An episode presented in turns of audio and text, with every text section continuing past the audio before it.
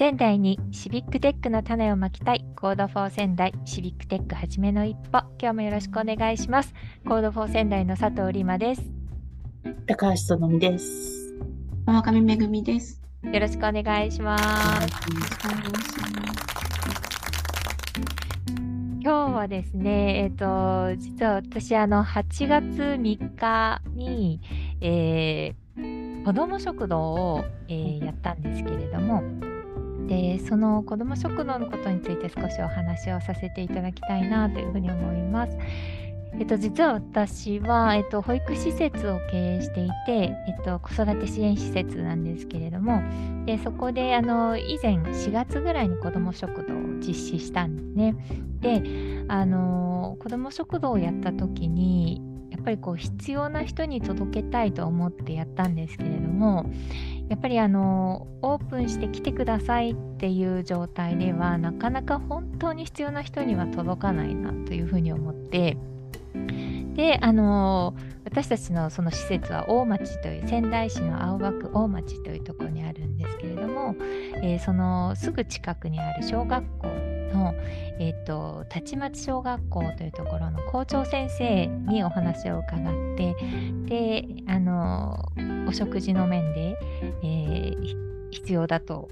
思われるその子どもたちがもしいらっしゃったらその方にこう届けるためには、えー、どうしたらいいでしょうか？っていうような、えー、相談をしたんですね。させていただく機会があって。でそうしたら、えーと、それはもう学校の中のでやるっていうのがいいんじゃないかと。で特にあの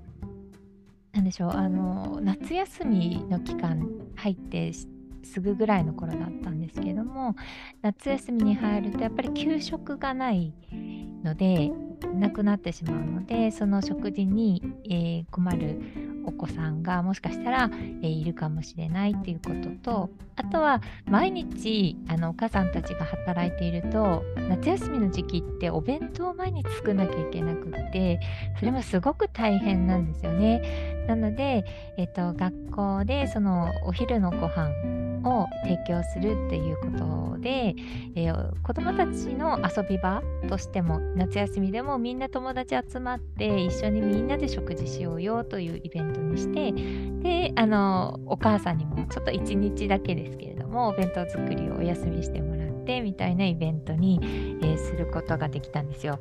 で今回すごく良かったのが、えっと、たちまち小学校の PTA のお母保護者の方たちと一緒にあのその場を作ることができてであの私たちオープンデータのイベントで街歩きのマッピングパーティーをやったじゃないですか。で、その話とかもその場でさせてもらって、で、あの、一緒に今度、あの街を一緒に歩いてみませんか？みたいなお話とかも、あの、やっぱりそういう関わりがきっかけができればやっぱりつながっていくんだなっていうふうに思っていてまだまだあの日程とか具体化してないんですけれどもあのそういう形でこうどんどんとそのお母さんお父さんたちと一緒にあの街歩きのシビックテックとかにもで一緒にあの前回の街歩きした時もあのなんだろう学童避難所っていうステッカーをあの見つけに行ったんですよね。うん、でそのステッカーって実はそのたちまち小学校の PTA の方々が作っているステッカーだったのでなんかそこをこうみんなでこう毎年あのアップデートしていけるっていうのはすごく嬉しいんじゃないかな楽しいんじゃないかなっていうふうに思ってで校長先生もですねあの実はうちの子育て支援施設もそのシールを貼りたいと思って申請をするのにあの警察署の方に連絡をしたらなんかずっと常時にそこに人がいないとなんかシール貼れないんじゃないですかねみたいなあのなんか断られる感じになっちゃったんですけど校長そうそうすごいなんかびっくりしたんだけどね。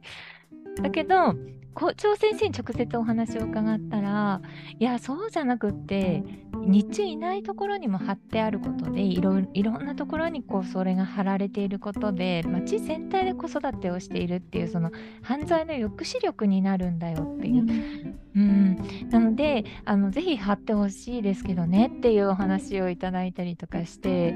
やっぱりこう直接お話をする機会があるとやっぱり全然変わってくるんだなっていうのをすごく実感したんですね。なのでちょっと今度あとはあの子どもの居場所というか子ども食堂って食事だけ提供するわけじゃなくて、うんあのせ制度というかその今回はあの補助金使わなかったんですけども補助金とかを使う場合は子どもの居場所もセットで、えっと、作らなくてはいけないっていうルールが仙台市ではあってでその場合に子どもたちが今回はあのけん玉とかなんかそのすごろくとかすごろくなんていうんだろうアナログなおもちゃを置いてもう自分たちでなんかトランプとかね工夫して遊んでもらうってことをやってたらもうすごい皆さん楽しそうにギリッギリの時間まで残って楽しんでてくれたんですよ。なのでそういう場を Code for 仙台としても例えば何かこうプログラミングのことでもいいしなんかちょっとそういったこうシビックテックのことでもいいしマッピングの仕方でもままさにいいと思うんだけれどなんかそういうこととかであの子ども食堂とのこうコラボでなんかやっていけたらいいなってなんかちょっとこの前すごい思ってたんですよね。いいですね。えー、やりたいですよね。子供食堂私もやりたいと思ってる。あ本当に？あそうなんだ。やるとしたらでも、あの、すみません、今、今日新潟にいるんですけど、やるとしたらここなんですけど、まああ新潟の方私ね？そうね、そうね。場所はね、やっぱり。ううんん、いろんなとこでやると絶対にいいですよね。うん、そうですね。本当なんか、あの、子供たちとこう少し広い場所を与えると、もう本当嬉しそうで、なんか、うん、勝手に遊んでくれますから勝手にね。遊ぶね。うん、そうそうそうそう。うんだから本当あのいちごジャムとかポンと置いてキーボード置いてたら勝手になんかいろいろやってくれるんじゃないかなと思ってあの簡単なコマンドだけとか置いてたりするとねなんかすごい面白いだろうなと思いながらちょっと見てたんですよね。ちょっとみんなでまたやりたいですね。そうですね。うんそうですね。あと、あれですね、今度、告知、8月に、あのーなんだっけ、アイデアソンをやるんでしたね。そうですね。これ、そうだね。まあ、これ終わっち終わってるかな。そうね、この収録、うんオンエア終わっちゃってるけど。8はい月だけれども、今8月の中旬なんですけど、あのそうですね今月の末ぐらいにそのアイデアさんとかもあるのでそういうなんかレポートとかもこれからしていけるといいですね。はいうん次回は多分その話とかになるかなとそう思います。ですね。次の次の次のそうですね来月の放送ぐらいであれですね。うんはいなんか伝えできればなと思い今ます。アイデアソンのテーマは何ですか？えっとね生活になんだっけ？そう暮らしの ICT みたいな、あの、すごく身近なところの身近な。あのそうそピですね。はい。う。で、あの、今回あれなんですよ、リアルなんですよね。そう。去年まではオンラインだったんですけど、あの、ついに今年からリアル、今年からなのか、今年はリアルです。そう。本当3年ぶり ?4 年ぶり？4 4年年、ぶり ?4 年ぶりかな？うんうん。えーちょっと楽しみですね。そうですね。うん。というところで、えっ、と、今日はこの辺りで、えー終わりとなります。今日も視聴ありがとうございました。ありがとうございまありしたがとうご。ざいました。